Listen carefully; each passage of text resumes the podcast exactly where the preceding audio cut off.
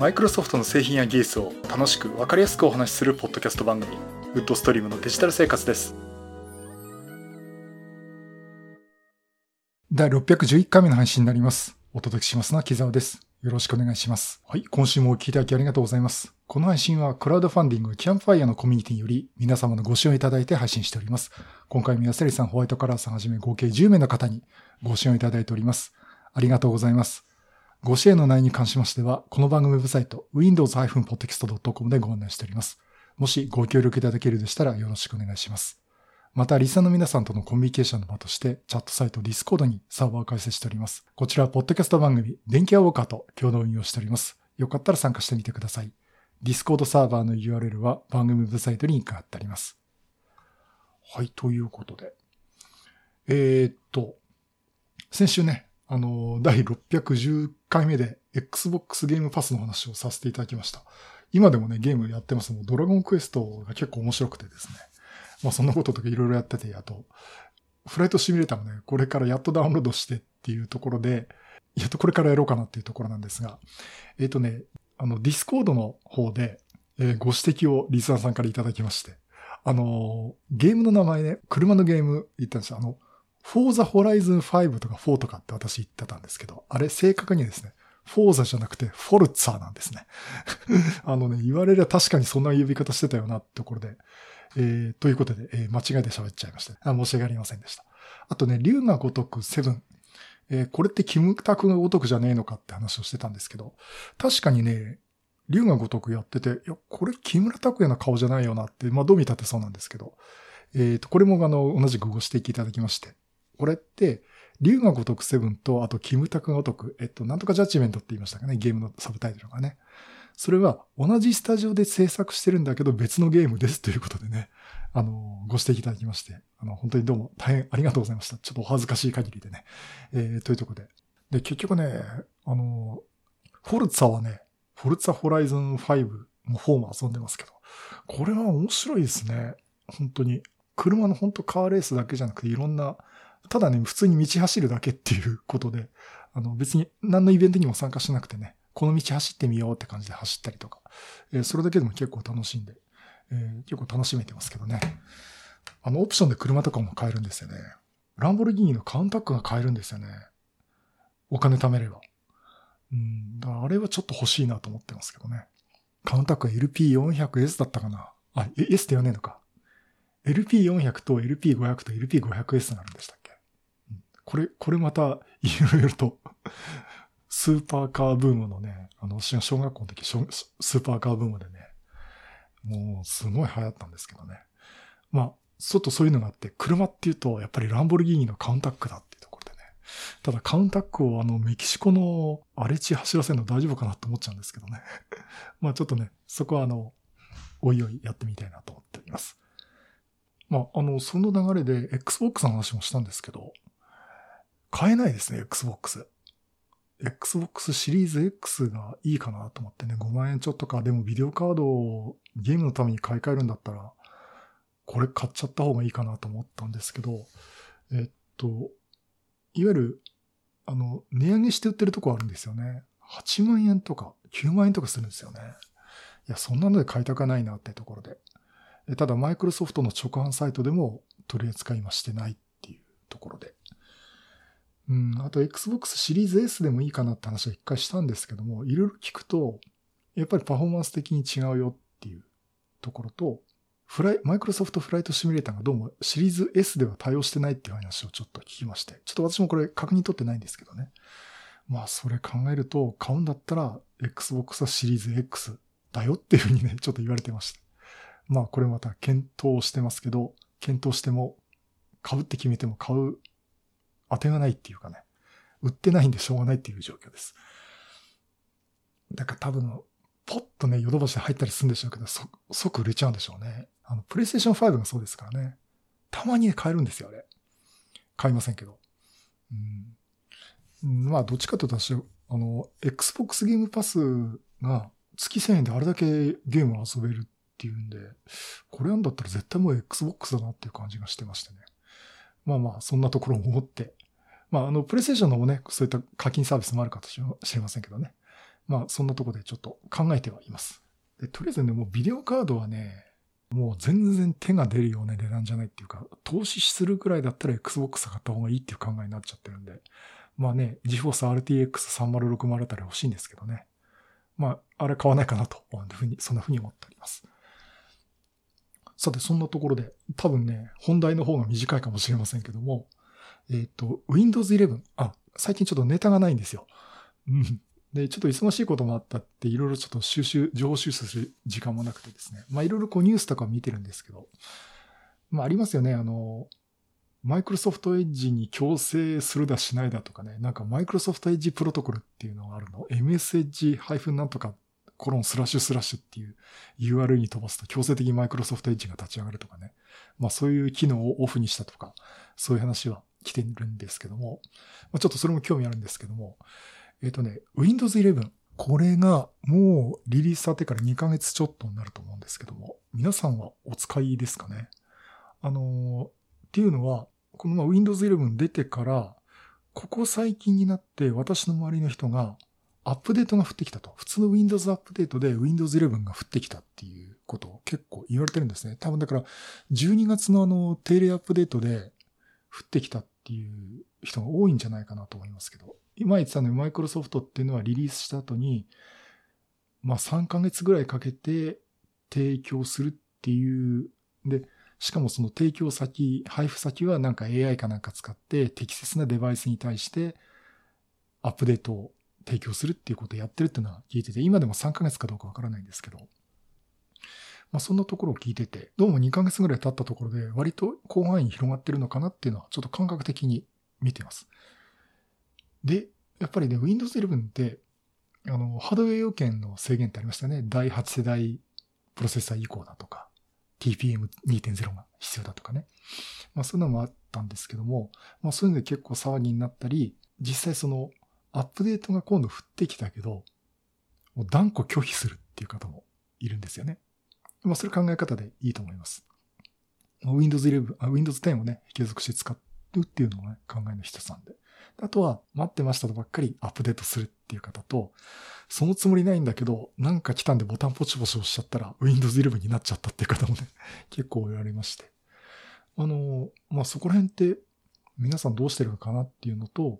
あと私自身じゃあ Windows 11をいろいろずっともう使ってて、どういうふうに思ったかなっていう話をね、ちょろっとしたいなと思ってるんですけどね。まあ、あの、技術的な要素はいろいろあるんですね、Windows 11って。結局セキュリティの問題っていうのと、あ、問題というかセキュリティの課題をいろいろ解決してるっていうことと、あと第12世代高プロセッサーのインテルスレッドダイレクターってですね、あれに対応してるんですごく効率よく処理を回せる CPU とセットになって処理を回せる。だからもしかしたら M1 Mac ほどじゃないかもしれないんですけども、ぐるぐる回ってるだけの処理とかね、いうのを、あの、高効率コアって方で回して、ここ一番手素子を、処理を高性能コアに回すとかっていう。あれやるとその電力消費はかなり抑えられますし、ノートパソコンに持ってくるとかなり効果が出てくるんじゃないかなと思ってますしね。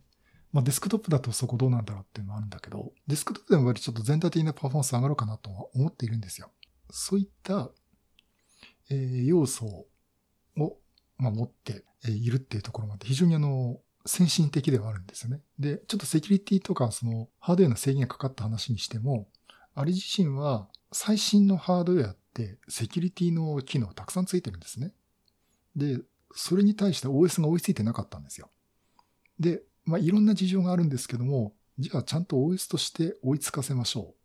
トータルとしてセキュリティを維持する仕組みを作ろうっていうところで、Windows 11では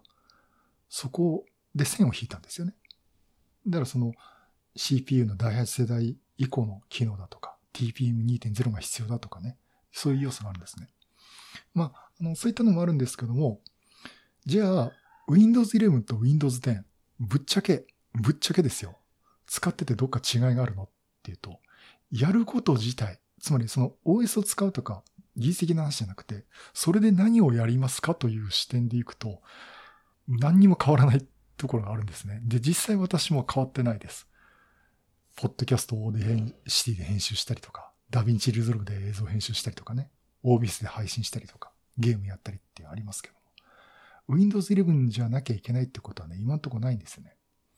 えということで、あの、これ、アップデート降ってきたけどどうしようっていう方はいろいろ考え方あると思うんですけども、まあ、Windows 10自体のサポートもまだ期間ありますし、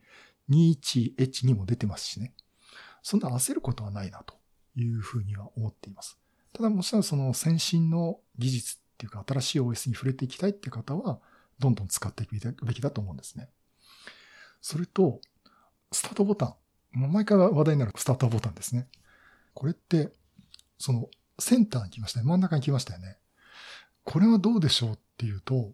これ私前々から言ってんだけど、これすごくありだなと思ってます。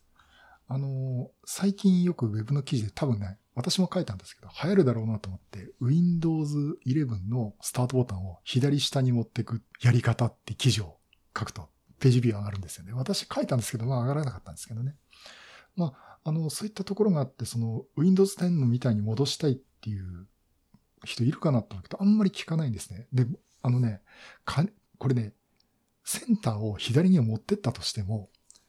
スタートメニューの構造自体が違うんで、あの、Windows 10のようには絶対ならないです。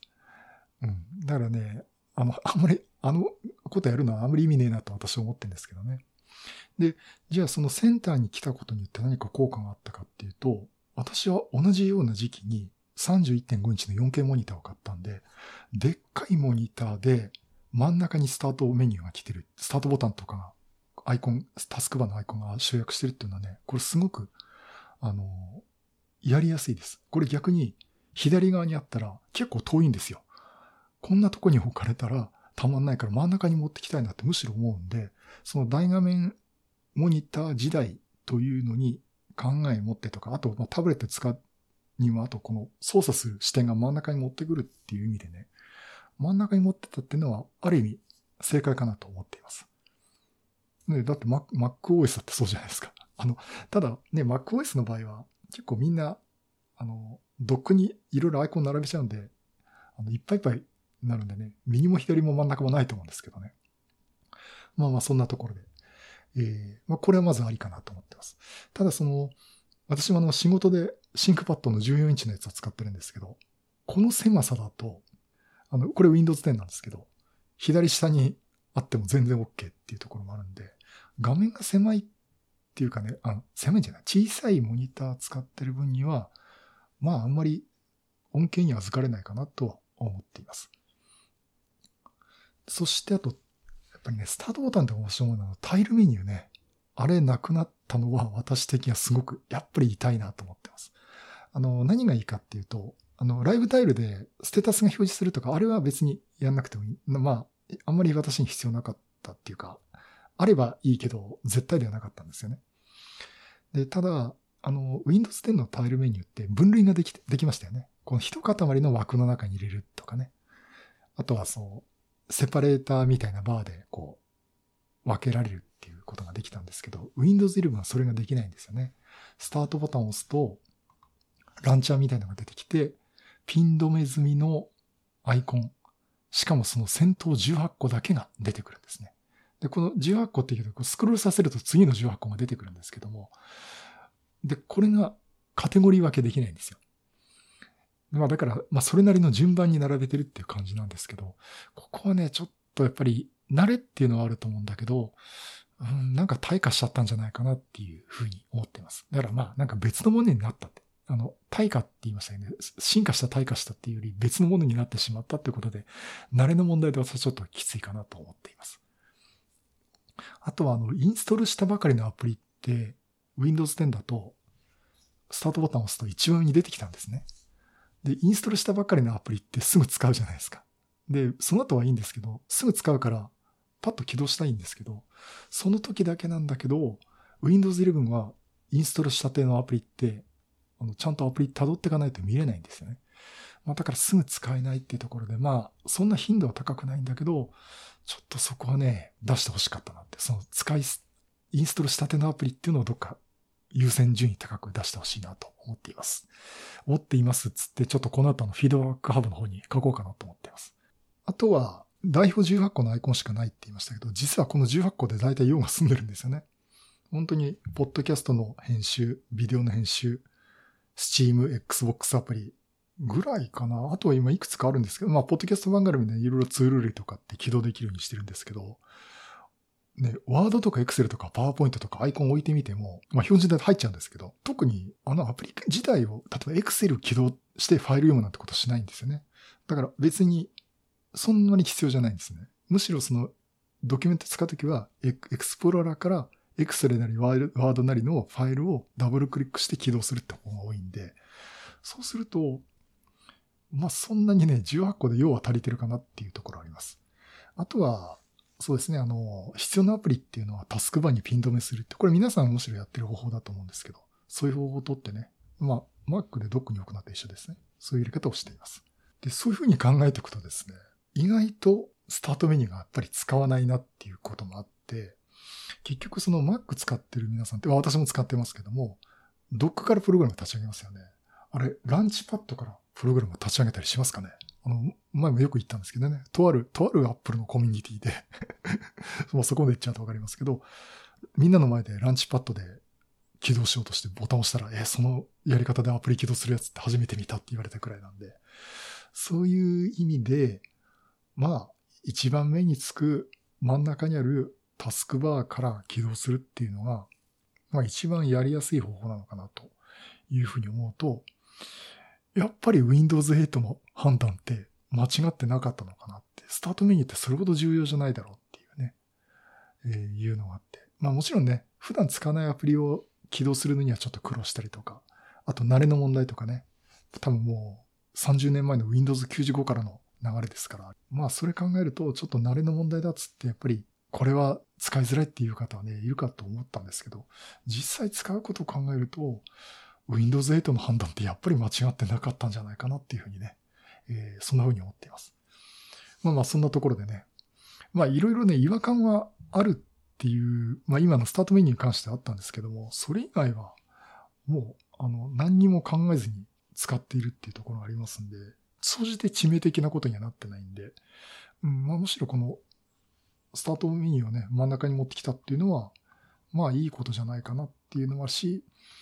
やっぱりどっかでも、やっぱり Windows 10のインターフェースも良かったかなっていうのはね、えー、思うとこあります。やっぱり、あの、私から見ると、Windows 10は Windows シリーズの最高傑作だと思うんですね。Windows 7も良かったですけど。いや、Vista も良かったですけどね。うん、やっぱり総じて言うと Windows 10ってやっぱり最高傑作じゃないかなと思いますんでね。まあそこから Windows 11になって、まあ使っているけど、まあ違和感はあるけど、致命的なことにはなってないなっていう、え、感じがしています。まあまあそんなところであの、まあたまにちょっと Windows 11のね、感想っていうのをダラダラと話してみるのもいいかなということでお話をさせていただきました。はい、えー、ということでね、なんかね、またいろいろ思いついたらですね、お話ししたいと思っております。はい、第611回は Windows 11の、まあ、ちょっと2ヶ月くらい使ってきた感想みたいな話をさせていただきました。まあ、皆さんどう思いますかね？あの、ぜひ、あの、なんか、ご意見とかあったら、ツイッターでハッシュタグ、 WoodStream デジタル生活、もしくは Discord の方のサーバーの方にね、ご意見いただければなと思っております。はい、そういうことで、また色ネタ集めてお話したいと思います。またよろしくお願いします。